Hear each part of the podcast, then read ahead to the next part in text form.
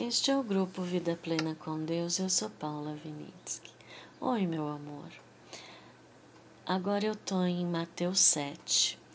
É, o tema fala assim: um guia simples de conduta. Vou tentar ler rapidinho porque é bem curtinho.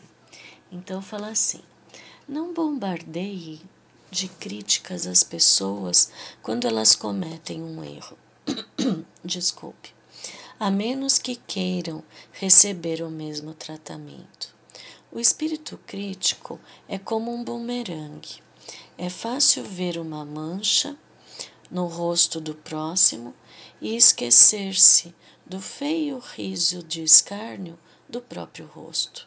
Vocês têm o cinismo de dizer: Deixe-me limpar o seu rosto, quando o rosto de vocês está distorcido pelo desprezo?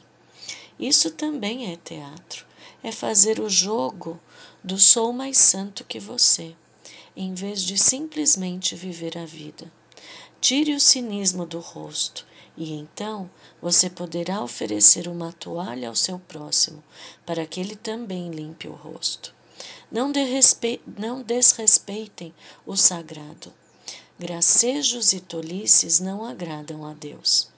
Não reduzam os santos mistérios a frases de efeito, na tentativa de sobressair e de agradar. Vocês podem usar esse subterfúgio, mas estará abrindo a porta para o sacrilégio. Não barganhem com Deus, sejam objetivos, peçam aquilo de que estão precisando. Não estamos num jogo de gato e rato, nem de esconde-esconde. Se seu filho pedir pão, você o enganaria com serragem?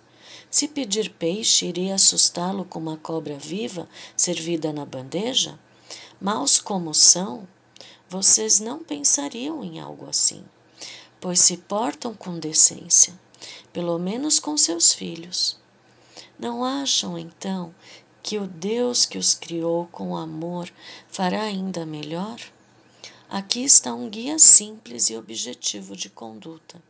Pergunte a você mesmo o que quer que os outros façam a você, e então faça o mesmo a eles. Na verdade, nisso se resume a lei e os profetas. Ai, como é lindo, né? Uma coisa tão simples e tanta gente complica. Jesus era tão simples e tão objetivo. Mas o maior, a maior qualidade de Jesus é que ele amava. Ele não se colocou como um, como fala, lá em cima, falando: olhem para mim, eu sou melhor que vocês. Não, ele desceu do céu para pegar na mão de cada um de nós ele veio para levantar cada um de nós, mesmo que a gente estivesse como o filho pródigo, todo sujo de lama de porco e comendo bolotas, né? É assim.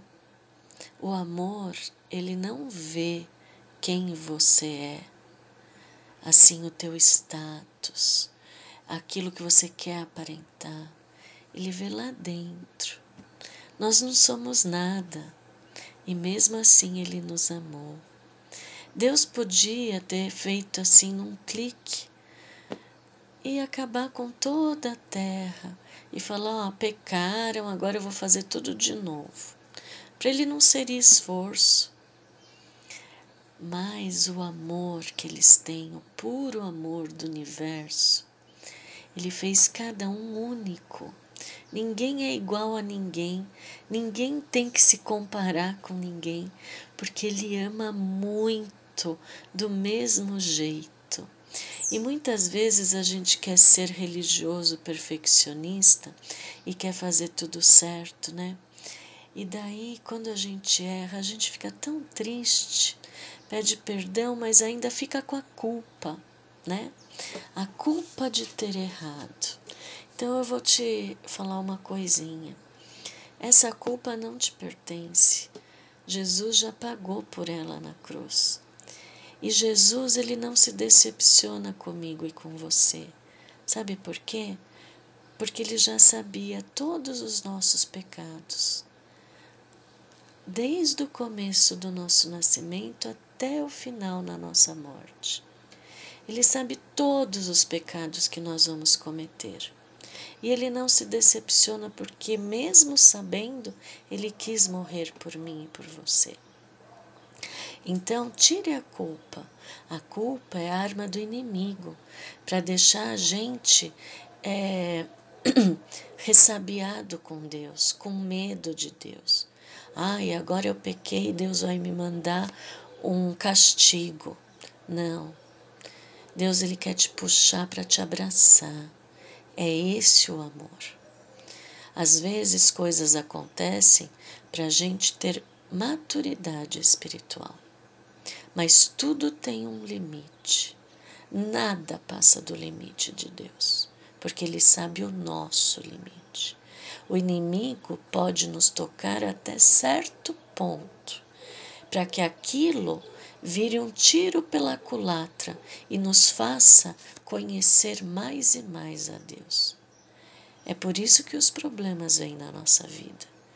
Porque se fosse pelo inimigo, nós só teríamos problemas e problemas cada vez piores, porque é isso que ele quer ver, a gente sofrer. Mas Deus não. Deus ele só permite se você vai aprender e se você vai crescer na maturidade espiritual para enxergá-lo cada vez maior na sua vida, para que os problemas fiquem cada vez menores na sua vida e para que a gente possa transbordar em amor e fazer este guia simples de conduta, não com teatro, mas de todo o nosso coração. Um beijo e até amanhã.